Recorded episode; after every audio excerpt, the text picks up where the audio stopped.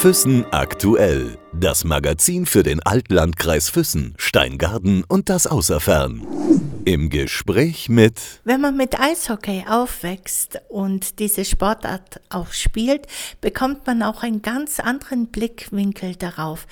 Wir haben heute einen Gast, einen jungen Gast, der ist 28 Jahre alt. Ich kenne ihn schon seit vielen Jahren und freue mich, dass er heute hier ist. Lukas Jentsch der neue Vorstand des ähm, Eishockeyvereins in Füssen. Schön, dass du da bist, Lukas. Freut mich natürlich auch sehr, ähm, dass ich diese Einladung wahrnehmen durfte. Und ähm, nee, ich verfolge den Podcast ja schon sehr lange und es sind immer sehr, sehr schöne Gespräche mit sehr interessanten Füssnern und freue mich, dass ich jetzt selber auch ein Teil davon sein darf. Das ist lieb. Vielen Dank, Lukas.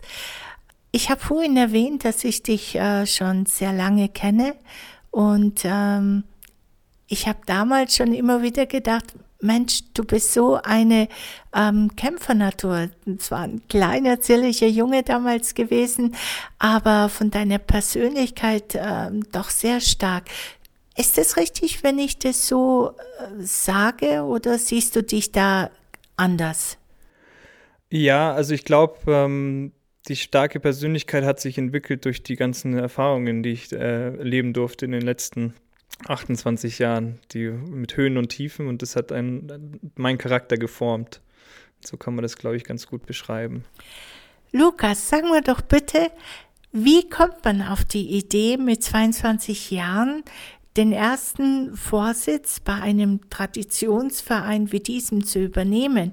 Ähm, man muss ja auch dazu sagen, dass du ähm, einer der jüngsten Vorsitzenden warst, den der Verein jemals hatte in seiner gesamten Geschichte.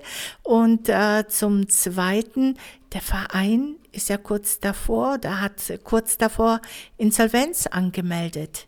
Ja, also es ist tatsächlich die, äh, die Geschichte dahinter, das ist immer eine schöne, die ich, ähm, da muss ich immer schmunzeln. Ähm, und mich schön, also einfach an die Momente kann ich mich noch wie heute äh, zurückerinnern. Es war natürlich eine sehr, sehr äh, kuriose, bin ich nicht kurios, sondern es war ähm, sehr ereignisreiche, ereignisreiche Monate, bis, bis man herausgefunden hat, dass der Verein auf jeden Fall insolvent gehen wird und was passiert denn danach? Und äh, ein Interessenskreis damals war mein Vater und die heutigen, äh, auch im, im, im Wirtschaftsbeirat sitzenden äh, Akteure und, ne, und auch im Vorstand, also diese Truppe sozusagen, die sich darum gebildet hat, die war in der, Interessen, in der Interessensgruppe. Und ähm, als es dann danach ging, okay, was heißt es denn sportlich, beziehungsweise wer kennt den Verein denn eigentlich auch aus, aus der Schublade heraus? Also die hat selber da drin gespielt, da war, hat man mich natürlich auch mit reinbezogen. Und mir war es natürlich auch wichtig, dass, der Verein, dass es weitergeht beim Verein und dass wir da was aufbauen. Also ich wusste nicht, was meine Rolle da sein wird, sondern ich wollte halt mit unterstützen in irgendeiner Form, weil es mir im Herzen lag, dass das, was ich erlebt habe in den 15 Jahren oder 20 Jahren in dem Verein oder länger, sogar 25 Jahren, als ich da angefangen habe, bis äh, meine letzte Saison in der Oberliga, wollte ich einfach mit dabei sein. Und der 4. August war es, ähm, 20, 2015, da hatte ich am Tag noch ähm, mit einem Spieler, mit meinem Spielerberater telefoniert und gesagt, okay, ähm, ich fahre morgen nach Weißwasser, da ist der, der, der, Vertrag, der ist eigentlich schon fast, in, äh, muss ich nur noch unterschreiben und ich gehe in die zweite Liga und ich probiere es jetzt nochmal. Also ich versuche jetzt nochmal den Sprung in die Profi, Profibereich und vielleicht schaffe ich es ja. Das war mittags. Aber habe ihm auch gesagt, äh, heute Abend wird der neue EV Füssen gegründet und da möchte ich mit dabei sein bei dieser Gründung, weil es mir wichtig ist, weil es mein, äh, mein Heimatverein ist.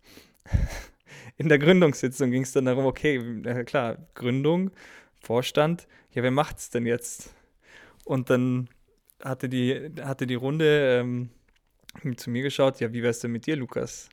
Ähm, du würdest doch perfekt dazu, dafür passen und wir unterstützen dich und wir sind ja eh alle in einem Boot und das schaffen wir zusammen. Und dann hat der Papa natürlich auch so ganz stolz auch rübergeschaut und ich habe kurz drüber nachgedacht und gesagt, ja, warum eigentlich nicht? Spricht ja nichts dagegen. Hattest du nicht gleichzeitig dann auch Schulden von 400.000 Euro mit übernommen? Nee, es war eine Neugründung. Es, war wir haben nichts mehr mit dem alten Verein zu tun gehabt. Also es war schon so, dass wir den Verein, und das war uns auch wichtig, komplett von null mit keine Schulden, einfach mit einem neuen Spirit wieder aufbauen. Der alte Name, das, den konnten wir wieder verwenden von 1922, was sozusagen die Tradition wieder mit, mit sich gebracht hat. Hattest du da keine Angst, den Verein zu übernehmen oder zu führen und äh, irgendwie Fehler zu machen? Ich meine, ich hätte da wahnsinnig Bammel davor. Immerhin, wie gesagt, es ist ein Traditionsverein, äh, 16 Mal deutscher Meister geworden. Tolle Spieler sind aus dem Verein hervorgegangen. Da denke ich jetzt nur mal an Hima. Was für ein Gefühl war das? Angst oder Ehrfurcht? Ähm, ja, die Bammel, die, die, ich glaube, mir war nicht ganz bewusst, was sich da, was sich da gerade, äh, was da gerade passiert. Und ähm, aber ich hatte sozusagen für mich die Motivation oder die intrinsische Motivation zu sagen, okay, das packe ich an und ich gehe es an und man muss ja immer auch nach vorne sozusagen Verantwortung übernehmen und nach vorne nach außen gehen und sagen, okay, ich stehe dafür ein und ich gehe den Weg. Und die Leute, die um mich herum waren, sind ja alles äh, ganz, ganz ähm, erfahrene Leute auch und und die haben natürlich mir zu 100 Prozent äh, die Unterstützung zugesagt. Und das war natürlich schon auch ein wichtiger Punkt, damit man sagen, mit dieser Truppe, die da drumherum hängt, da können wir das auch packen, da können wir auch was bewegen. Und ähm, das hat mir so ein bisschen den Bammel genommen. Natürlich war das schon, ist das schon eine große Aufgabe gewesen, mit 22 da einzusteigen oder halt das mitzumachen. Wie hast du das alles unter einem Hut bringen können? Ich meine, du hast ja angefangen zu ähm, arbeiten und gleichzeitig dein Studium begonnen. Wie ging das denn vonstatten? Wie hast du dir denn die Zeit eingeteilt? Ja, ähm, ich habe schon äh, in, meiner, in meinen letzten zwei Saisonen, wo ich beim EV Füssen gespielt habe, in der Oberliga, schon angefangen, Fernstudium zu beginnen im, im BWL. Und natürlich durch die Entscheidung, dass ich mich gegen diesen Profisport entschieden habe, ähm, also diese kurzfristige Entscheidung, dass ich sage, okay, ich gebe das auf und äh, baue hier was mit dem, mit, mit dem Verein auf, war natürlich parallel dann auch, was mache ich jetzt eigentlich neben meinem Fernstudium. Und ähm, das hat sich dann alles in den Monaten, als wir den Verein aufgebaut haben, so ergeben, dass ich in Köln eine Option bekommen habe für einen interessanten Job und da ein Praktikum eigentlich erstmal machen wollte, drei Monate lang. Und äh, aus den drei Monaten sind jetzt sechs Jahre geworden, dass ich bei der Firma geblieben bin, weil die mir halt auch die Tür aufgemacht haben und mich als äh, jungen, motivierten ähm, Vereinsvorstand oder auch Sportler einfach mit dabei haben wollten und mich als Persönlichkeit sehr, ich habe ja kein, nichts, ich konnte, habe ja kein, mein Studium war noch nicht abgeschlossen, wenig Berufserfahrung, außer dem, im Betrieb von meinen Eltern und äh, war eigentlich Eishockeyspieler. Aber die Kombination hatten sie sehr spannend und ähm, da bin ich denen heute auch noch sehr dankbar, dass die mir die Chance dann auch gegeben haben. Und ich habe es natürlich mit meiner Motivation, die ich ja eh schon in mir hatte, dann auch zurückgezahlt. Wenn ich jetzt so an die Anfangszeit oder wenn ich jetzt so zurückdenke, wie du angefangen hast, auch von der Schule und all das, ähm, Du hast es gelernt, tatsächlich dich auch, sei es jetzt in der Grundschule, du warst erst auf der Grundschule, dann auf der Förderschule, dann wieder zurück auf die Grundschule und hast deinen Weg richtig konsequent äh, durchgezogen. Musstest du da lernen, dich da durchzukämpfen? Ich glaube schon, weil das natürlich schon ähm, so als Kind schon ein sehr harter Weg dann war, wenn du ähm, die Grundschule in der ersten Klasse mit deinen ersten Freunden, mit deinem Sohn, mit meinen, äh, meinen besten Freunden zusammen sozusagen startest, dann rausgerissen wirst aus dem ganzen Konstrukt. Äh, Entscheidung in demselben Schuljahr noch war mit meinen Eltern, plus dann in der Förderschule bist, wo du gar nicht weißt, warum du da bist. Konnte dir keiner erklären so richtig, weil du auch einfach noch zu jung bist dann wieder zurückkommst in die Grundschule, ähm, den Weg über die Hauptschule in die Mittelklasse, also in, in, die, in die, also mit, das heißt äh, Mittelschule, den M-Zweig, dann in, auf die FOS, dann mein Abitur danach geholt und dann ähm, mein Studium sozusagen zu meinem Job und äh, Vereinsaufbau aufgebaut. Da entwickelt man schon so einen eigenen Spirit, auch wenn das ich war bestimmt nicht der beste Schüler, aber ich habe immer mir sehr viel Mühe gegeben, das halt so gut wie möglich zu meistern in den ganzen Konstrukt, wo ich hatte, weil der Eishockeysport war natürlich auch sehr intensiv in meiner Kindheit und auch in meinen, in, in, ab, ab 14 ist es Leistungssport. Das hat schon auch viel Zeit gekostet und ich war auch viel, viel unterwegs, aber habe es irgendwie geschafft, mit Unterstützung meiner Eltern und guten Nachhilfelehrern, dass ich auch das Abitur dann am Ende hin, hinbekommen habe. Und da war ich dann schon stolz drauf, weil ich halt wirklich den kompletten schulischen Werdegang, da kann mir keiner mehr was erzählen. Also das weiß ich von alten, allen Facetten. Aber weil du sagst, du hast es gelernt und Sport war irgendwie auch dein Anker. Ich meine, du hast ja durch den Sport sehr viel gelernt. Quasi durchhalten, verlieren können, mhm. sich wieder aufraffen.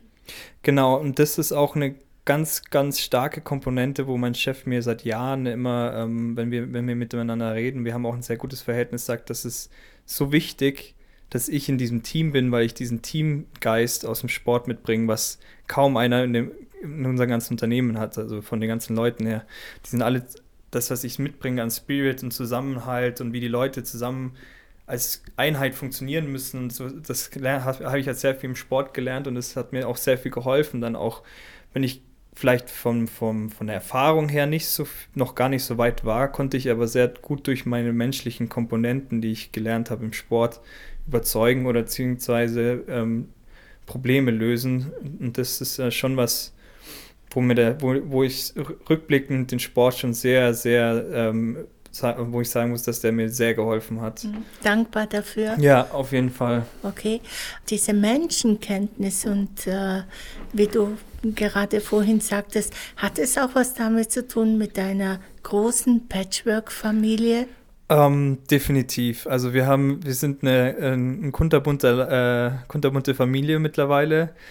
Ähm, ob das ähm, meine, meine Stiefmutter, zu der ich ein sehr, sehr gutes Verhältnis habe, die schon sehr früh in mein Leben getreten ist. Und wir haben sehr Mutter-Kind-Beziehungen und dadurch natürlich auch ähm, sehr international geprägtes Familienbild und das ist schön. Und das, das entwickelt einen Charakter auch. Und dann meine Brüder, mein mittlerer Bruder, der in Sydney lebt und eine australische Frau hat. Ähm, und das ist natürlich dann sehr gemischt und äh, das ist schön. Und das ähm, formt einen auch als Persönlichkeit, wenn man so viele schöne Erfahrungen denn dann über die Jahre dann ähm, als, als junger Erwachsener dann sammeln kann oder als Kind auch. Und das, da zähre ich auch sehr, also von den Erinnerungen zähre ich auch sehr. Du hast irgendwann mal in einem Gespräch erwähnt, man kann ja nicht allem gerecht werden und man muss ja irgendwie auch ein bisschen weiter wachsen. Und du hattest einen, einen äh, Coach, eine Frau, ähm, die dich auf den Weg dorthin gebracht hat, um keine Probleme zwar zu lösen, aber vielleicht äh, verständnisvoller oder empfänglicher für etwas zu sein? Oder ist das jetzt zu hoch gegriffen? Ähm, ich glaube, also diese Coachin Janet Braun, die äh, aus Hamburg ist, die habe ich äh, über meinen Bruder kennengelernt und ähm, die hat, der ihr Thema ist Sensitivität und vor allem Sensitivität bei Männern. Ob Sportler, die hat sehr viele Bundesligaspieler im Fußball, aber auch sehr erfolgreiche Unternehmer. Und die, die hat das Thema bei mir so ein bisschen hervorgerufen, um mich damit mehr zu beschäftigen. Was heißt Sensitivität? Was sind die Ausprägungen? Und da habe ich dann mit ihr auch öfter zusammengearbeitet, um herauszufinden, wie bin ich eigentlich als Persönlichkeit und was habe ich für einen Charakter und wie kann ich mit diesen Themen, die auch in so Familienkonstrukten wie wir haben, aufkommen, besser umzugehen oder was kann ich für Mechanismen verwenden, damit ich nicht alles auf mich, den ganzen Ballast auf mir laste, sondern halt Wege finde, damit ich nicht alles an mich so hart rankommen lasse, sondern ähm, damit lerne umzugehen und manche Probleme kann man einfach auch nicht lösen für andere und da muss man, das muss man auch lernen oder man darf auch nicht für alles empfänglich sein. Also sie beschreibt es immer sehr schön, ähm, als wir angefangen haben, äh, du musst dir vorstellen wie ein Weg und jeder wirft dir die Basketbälle äh, zu und du versuchst jeden zu fangen und da bist du gerade und ähm, ein Jahr später und das war letztes Jahr, nee, das war letztes Jahr im, im März an ihrem Geburtstag habe ich gesagt, okay, jetzt habe ich es verstanden, habe ein Jahr später sie angerufen ähm, weil jetzt ist die zweite Stufe, wo ich rangekommen bin. Ich nehme nicht, nicht, nimm nicht mehr jeden Ball an, sondern nur noch den Ball, wo ich annehmen möchte. Und das war so für mich die Erkenntnis, okay, ich fange jetzt eigentlich nur noch diese Bälle, wo ich wirklich mich mit beschäftigen will und fange nicht jeden Ball, weil ich es einfach für mich als Selbstschutz finden muss. Bringt dich das auch in, dem, in der Position, die du jetzt in dem Verein hast, auch weiter? Ich meine, du musst ja sehr stark sein. Du musst ja auch Entscheidungen fällen, die vielleicht nicht so populär oder angenehm sind. Also aktuell und jetzt in den letzten fünf Monaten, ähm, seit, wir, seit ich mit meinem, mit meinem Vorstandsteam sozusagen, das jetzt, seit wir wieder in der Vorstandschaft sind, haben wir schon sehr viele, eigentlich sind wir nur im Krisenmodus seit Tag 1. Äh, Corona ist, nicht, ist geblieben, hat äh, und ändert jede Woche sozusagen die Richtung. Und durch die Ruhe, die ich jetzt auch aus die Erfahrung, die ich auch in den letzten Jahren, letzten sechs Jahren sammeln konnte, gelingt es mir schon besser und einfacher. Aber natürlich ist so ein Vereinsthema schon auch immer so ein Herzensthema, wo sehr viel Emotion auch drin steckt, wo man schon immer schauen muss, dass man nicht zu emotional das an sich rankommen lässt.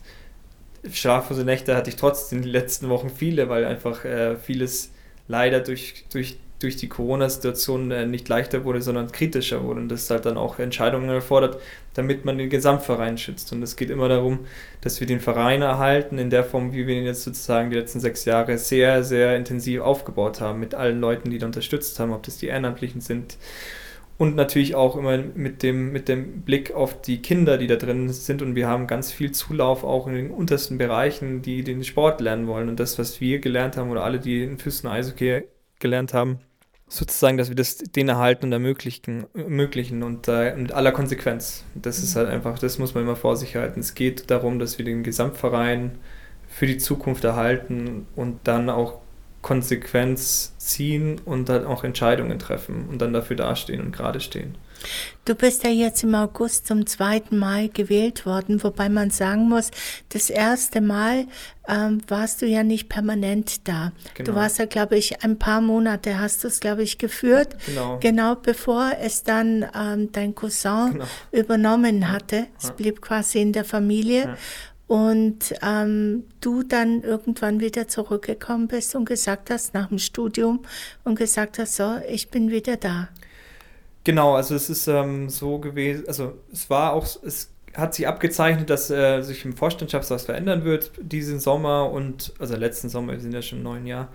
Ähm, und ich für mich dann gedacht habe, ah, das könnte ja auch gut passen wieder, ähm, da einen Einstieg zu finden. Ich bin gesattelt im Job, ähm, ich habe da auch Lust drauf, vor allem weil die Organisation ja sich ja weiterentwickelt hat und wir sehr viele auch hauptamtliche Leute an Bord haben, die sozusagen ihr Hauptjob in dem Verein ist und das natürlich auch ein, von der Organisation her sehr spannend ist, das dann mitzuentwickeln und auch mit dem Team, das ja nicht groß sich verändert hat über die letzten Jahre, dass wir da sozusagen das weiterentwickeln. Also ein Team spreche ich immer vom Vorstand und, ähm, und da schauen, dass wir also auch Richtung 100-Jähriges, dass wir das noch, noch, noch besser machen. Das war der Plan. Und jeder Plan wird dann verändert, kann sich verändern und der hat sich jetzt sehr stark verändert. Heißt aber nicht, dass wir, ähm, das heißt eigentlich jetzt wieder sozusagen, wir müssen so wieder ein bisschen Neustart beginnen aus der Situation heraus, weil Corona wird bleiben in irgendeiner Form und wir müssen eigentlich den Verein, Verein so denken, dass es auch funktioniert in Zukunft, wenn man weniger Einnahmen hat. Weißt du, ich kenne mich jetzt im Eishockey nicht so gut aus und ähm, ich gebe das auch gerne zu. Aber es ist denn notwendig, ähm, dass man Spieler einkauft, ähm, die dann einen quasi wahrscheinlich äh, in die nächsthöhere Liga bringen? Also man muss immer so eine Mischung finden im Sport oder auch eine, wenn wir jetzt von der Oberligamannschaft äh, sprechen, dass man, was ja unser Ziel war immer oder von, von vornherein, dass wir immer 50 Prozent der Spieler aus dem eigenen Nachwuchs oder aus der Region, die in Füssen sozusagen Nachwuchs gespielt haben, ähm, halten oder wieder, wieder für den Verein gewinnen. Dazu dann brauchst du immer noch Spieler, die so, so ausländische Spieler, die ähm, die Qualität haben, in bestimmten Situationen halt einfach so entscheidende, entscheidende Rollen zu übernehmen. Und dieses Gemisch daraus oder dieser Mix daraus macht dann eine Mannschaft aus, wo man gar nicht sagen muss, ähm, mit der müssen wir in die nächste höhere Liga, sondern wir wollen in dieser Liga bleiben und ähm, das, da, den Mix müssen wir finden, der dann genau funktioniert, weil das Entscheidende auch ist, dass wir aus dem Nachwuchs heraus die Spieler nach oben bringen, die die Chance dann da oben bekommen in der Oberligamannschaft, um sich dann vielleicht für, für höherklassig zu empfehlen. Man kann das auch anders fahren. Das Modell äh, wird auch in der Oberliga so oft, also in unserer Liga oft so gelebt, dass man halt wenig im Nachwuchs investiert, viel in die erste Mannschaft, um hochzukommen. Und da, das können wir aus der Wirtschaftskraft her gar nicht und es ist auch nicht unser Ziel und nicht unsere Philosophie. Und war schon immer, war schon immer der Weg. Wir wollen eine gesunde Struktur auch in, äh, in der ersten Mannschaft haben von Spielern, die erfahren sind, von jungen Spielern, die sich entwickeln können, die das Potenzial und die Chance auch bekommen. Und dann schauen wir, wo man rauskommt. Das sportlich weiß man es nie. Das kann gut laufen, das kann schlecht laufen. Es kann auch mit der teuersten Mannschaft schlecht laufen. Und das, oder wenn man gar nur das Geld in die erste Mannschaft steckt. Ja. Also finanziell sieht es jetzt äh, nicht gerade rosig aus. Nee, das definitiv nicht. Und das hau liegt hauptsächlich tatsächlich an, äh, an den fehlenden Zuschauereinnahmen, die in so einer Kalkulation ähm, schon einen großen Teil ausmachen. Und ähm, das ist bei allen Vereinen so.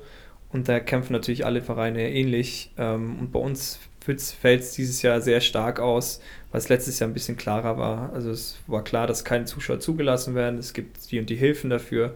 Das ist alles dieses Jahr nicht der Fall. Und es, ist, wird, es wird Hilfen geben.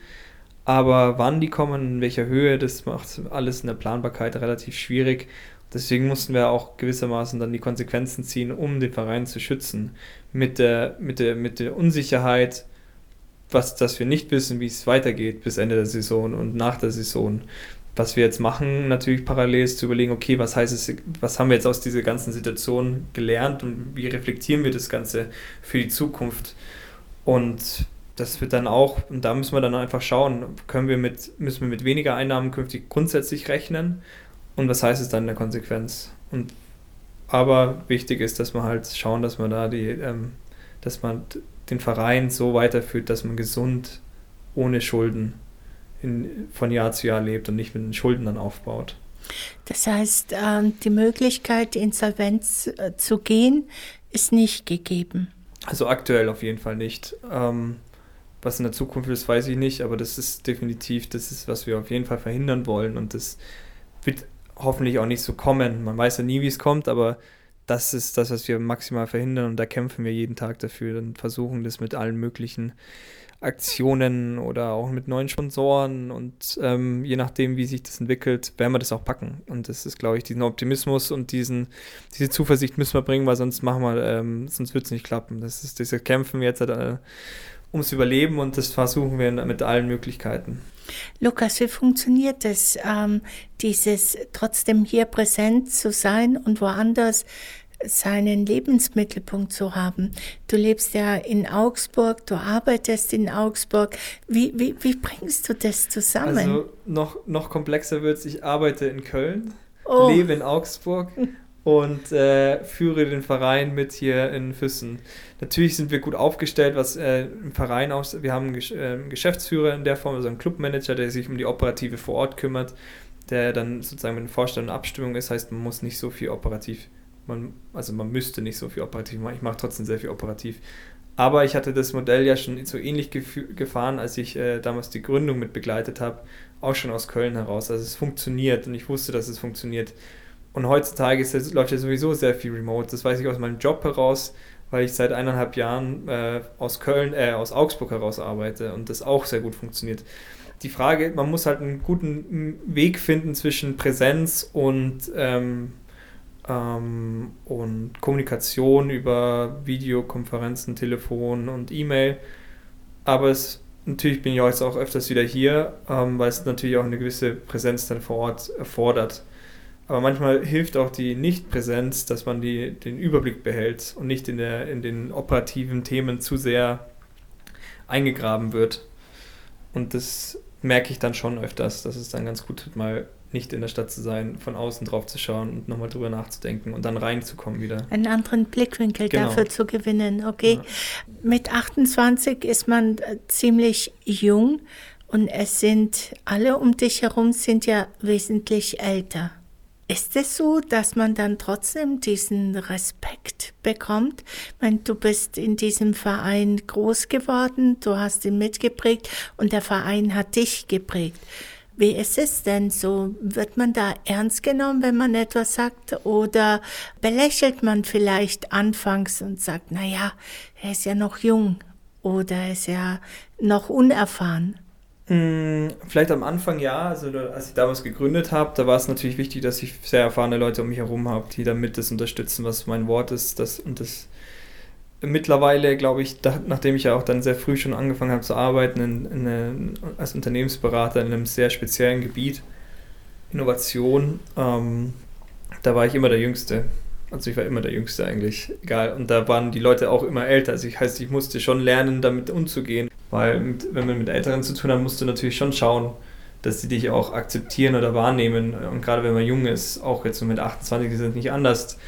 Und das habe ich in meinem Job sehr viel gelernt, weil ich ja da immer in so einer Rolle war, wo man sozusagen die Leute von dir erwarten, dass du das richtige, also die richtigen Sachen, die richtigen Empfehlungen gibst, die richtigen Entscheidungen mit äh, unterstützt. Und das habe ich natürlich dann auch gut übertragen können in den Verein. Und klar, es gibt immer die 5%, die Skeptiker sind, aber das ist ganz normal und äh, deshalb, da habe ich mich schon dran gewöhnt. Als Unternehmensberater für Innovation, was soll ich oder was kann ich mir darunter vorstellen? Das ist die Frage, die sich immer jeder stellt, wenn ich, wenn ich sage, ich bin, weil man meistens denkt, man hat man immer so dieses hat man so ein bisschen so ein Schubladendenken bei Unternehmensberater. Das sind diese Zahlenmenschen, die immer nur Anzüge tragen. Ähm, die braucht es auch ich bin komme ein bisschen aus einem anderen, anderen Feld. Also bei uns geht es sehr viel darum, dass man sich mit, dem, mit, mit äh, unterschiedlichen Branchen beschäftigt und mit einer bestimmten Branche, mit dem Unternehmen sich weiterentwickeln wollen.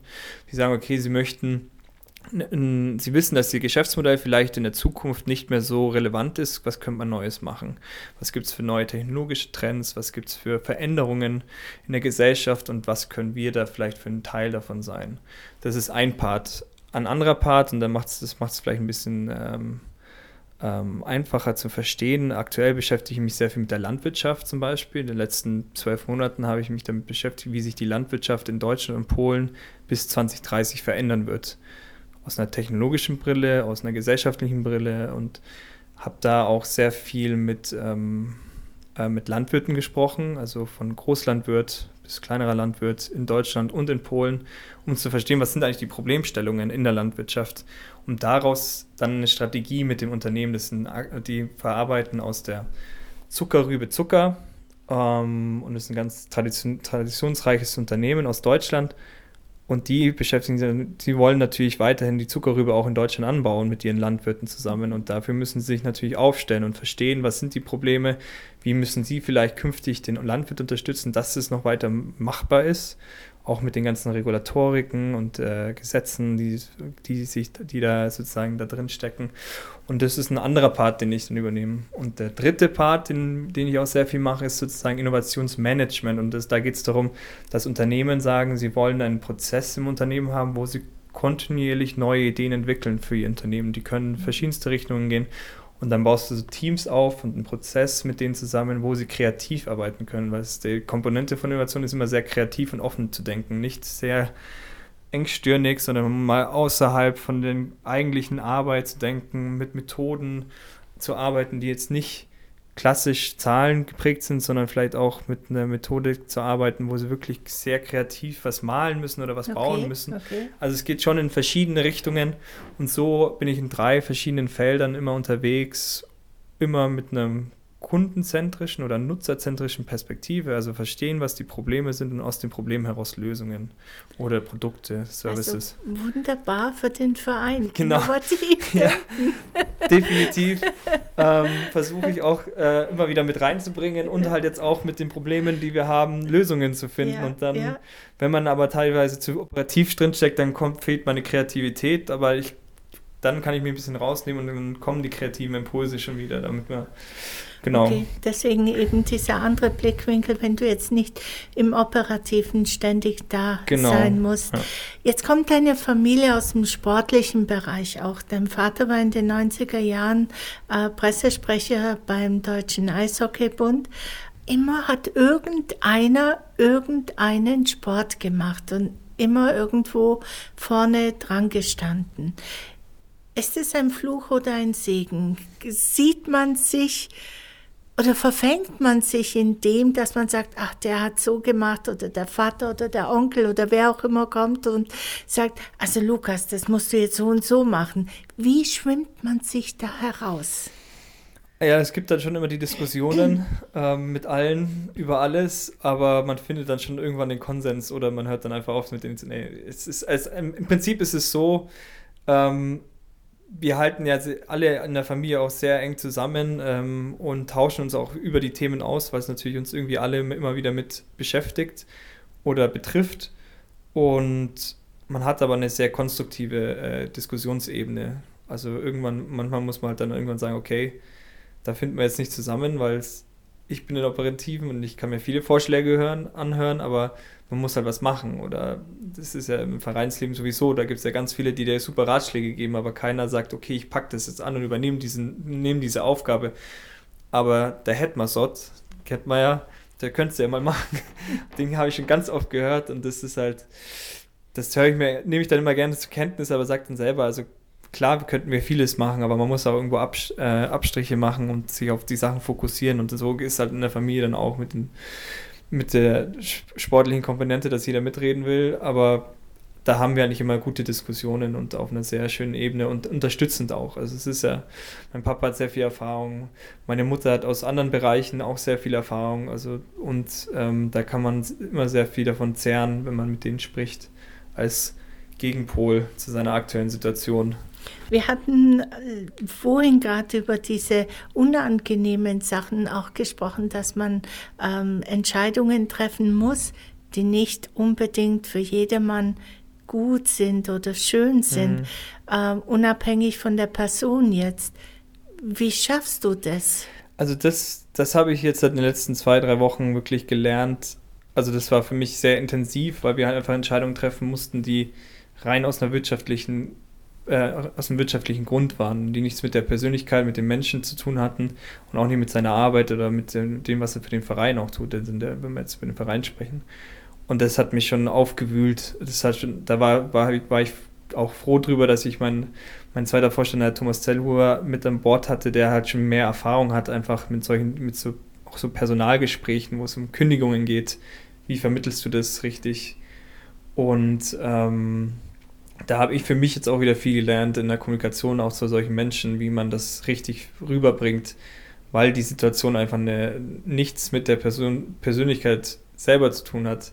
Aber man muss für die Entscheidung hinstehen und das ist das, was ich glaube ich da jetzt mitgenommen habe. Es ist schmerzhaft und es ist sehr emotion, emotionsgeprägt, aber man muss halt einfach auch dann gerade stehen dafür und dann sagen, okay, das ist, wir müssen mit der Konsequenz leben und wir müssen es jetzt durchziehen, hilft nichts.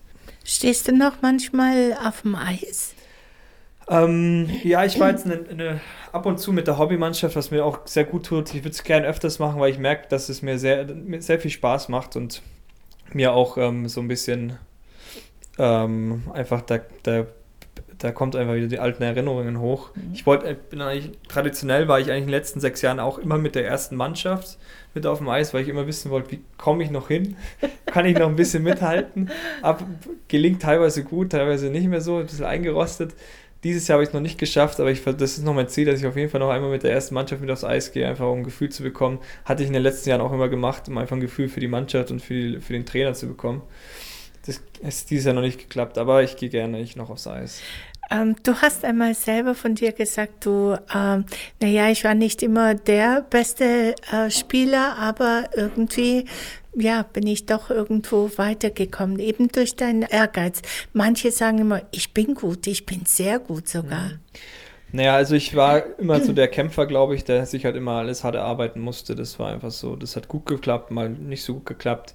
Reflektiert betrachtet, glaube ich, war die Kopfkomponente einer der Probleme, warum ich nie noch besser geworden bin, weil ich, ich hätte früh, früh glaube ich, ähm, ein gutes, also so ein Coaching, wie ich heute habe oder hatte, hätte ich schon sehr früh gebraucht, so mit 16, wo der Kopf dann so ein bisschen na, heutzutage wird es viel mehr auch im Sport betrieben, mit, äh, mit Sportpsychologen zusammenzuarbeiten, auch schon im jungen Alter, um diesen Druck rauszunehmen, weil ich, der Druck war immer ein Problem im Nachhinein, das weiß ich jetzt.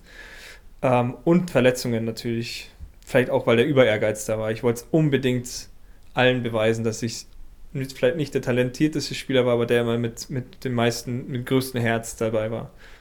Wenn du jetzt Herz sagst und, und äh, ja, sagst nicht der talentierteste, aber mit Herz mitgespielt hast, ähm, nach außen wirkst du eher so hm, tough und altes, aber wäre es unverschämt von mir, wenn ich jetzt sage, du bist schon ein sehr sensibler Mensch. Definitiv. Also sensibel beschreibt es eigentlich ganz gut. Ähm, so eine Mischung aus, ich weiß meine Rollen zu spielen, habe aber ein sehr, sehr großes Herz und bin sehr, sehr sensibel in bestimmten Themen. Versuche es halt, die Mischung zu halten, damit es mich nicht selber so frustriert, wenn manches nicht klappt. Aber ja, ich glaube, das passt ganz gut zusammen. Ja. Lukas, was ist dein nächstes Ziel jetzt ähm, beruflich erst einmal? Hm, also die also ich habe mir die Frage jetzt schon öfters gestellt, was will ich denn eigentlich in der Zukunft? Aktuell fühle ich mich sehr wohl in dem, was ich mache. Und ich habe, und das war auch immer so ein, ein Punkt, ähm, bleibe ich bei der Firma oder gehe ich woanders hin? Fühle ich mich wohl? Und da war es natürlich immer auch so abhängig, was mache ich für Projekte. Gerade mache ich sehr, sehr spannende Themen und das, da bleibt die Motivation, Motivation natürlich auch hoch. Was das für die Zukunft heißt, ähm, ich habe im letzten Jahr gelernt, dass vieles nicht planbar ist, was man dann dachte, ähm, das ist ein Stein gemeißelt und dann verändert sich alles. Und deswegen halte ich es mir einfach offen und ich glaube, mich wird mein Weg selber führen zu dem, was ich dann am Ende dann auch in der Zukunft machen werde und ähm, wo ich dann meinen Platz finde, ob das hier im Allgäu ist oder vielleicht auch nochmal irgendwo außerhalb von Deutschland. Aber langfristig, glaube ich, hoffe ich, dass ich dann im Allgäu sein kann, weil das äh, fühle ich mich schon am wohlsten. Und mittelfristig wird sich wird sich's zeigen. Und, ja. Und der Verein? Der Verein, da hoffe ich natürlich, dass wir, ähm, also mein Ziel ist, dass wir diese Saison gesund ähm, zu Ende bringen, dass wir das, was wir uns vorgenommen haben, auch schaffen, auch die Mannschaften sportlich, dass sie das schaffen, was sie sich vor, vorgenommen haben aber dass wir vor allem auch wirtschaftlich das gesund äh, über, die, über die Bühne bringen und parallel dazu ein tolles Konzept gemeinsam mit allen, die in dem Verein ehrenamtlich sind äh, und auch angestellt sind, entwickeln, damit wir im 100. Jahr das auch richtig feiern können und ähm, da was ganz Tolles auf die Beine stellen. Lukas, es hat mir wirklich sehr viel Vergnügen bereitet, mit dir zu reden, vor allem auch so offen. Danke, dass du hier gewesen bist und ich wünsche dir also wirklich wundervolle Jahre, schöne Momente, auch jetzt im neuen Jahr sowieso und ähm, dass du deine Ziele erreichst. Dankeschön, vielen Dank und wünsche ich auch. Füssen aktuell. Das Magazin für den Altlandkreis Füssen, Steingarten und das Außerfern.